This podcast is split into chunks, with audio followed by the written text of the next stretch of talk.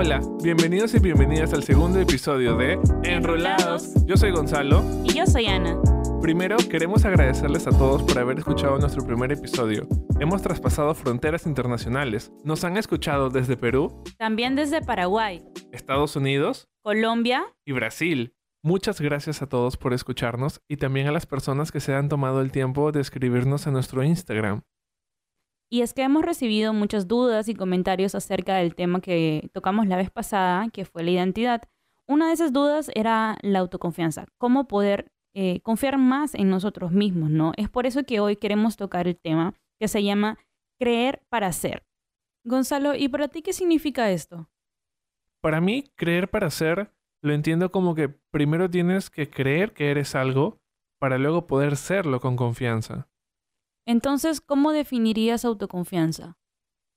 Según el psicólogo Albert Bandura, él define la autoconfianza como la creencia que tiene una persona de su capacidad para realizar alguna tarea.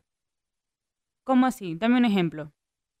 Bueno, por ejemplo, si yo quiero rendir un examen de matemática, en mi caso es como mi terror, y yo tengo poca confianza en que lo voy a hacer correctamente, probablemente el resultado sea así, que yo lo, lo haga mal.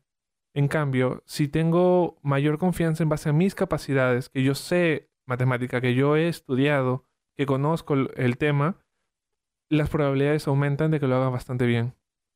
Esto se debe a que la confianza en mí mismo va a generar una predisposición, que esta puede ser positiva o negativa, y a su vez obtendremos resultados positivos o negativos.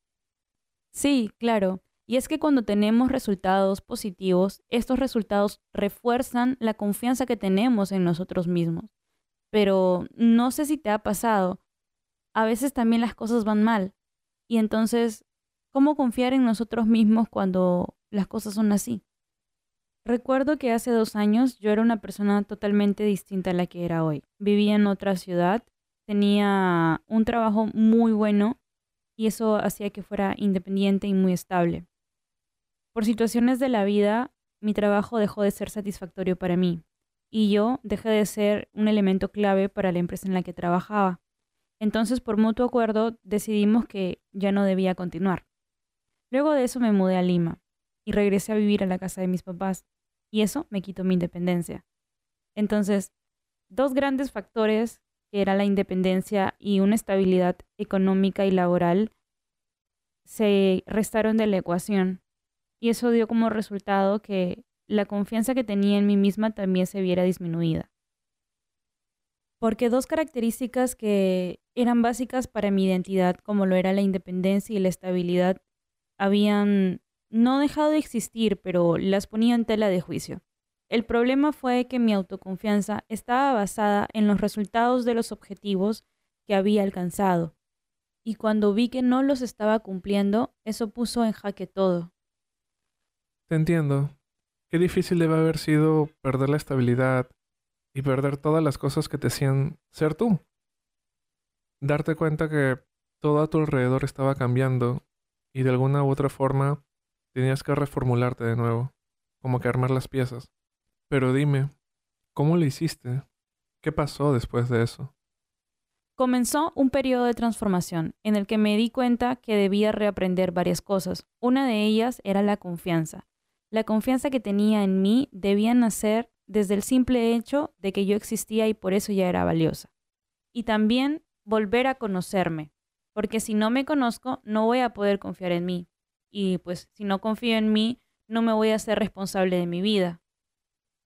Y si no me hago responsable, no voy a saber hacia dónde dirijo mi vida. Pero bueno, esa fue mi historia. Gracias a esta situación aprendí a volver a conocerme, conectar conmigo y sobre todo a confiar.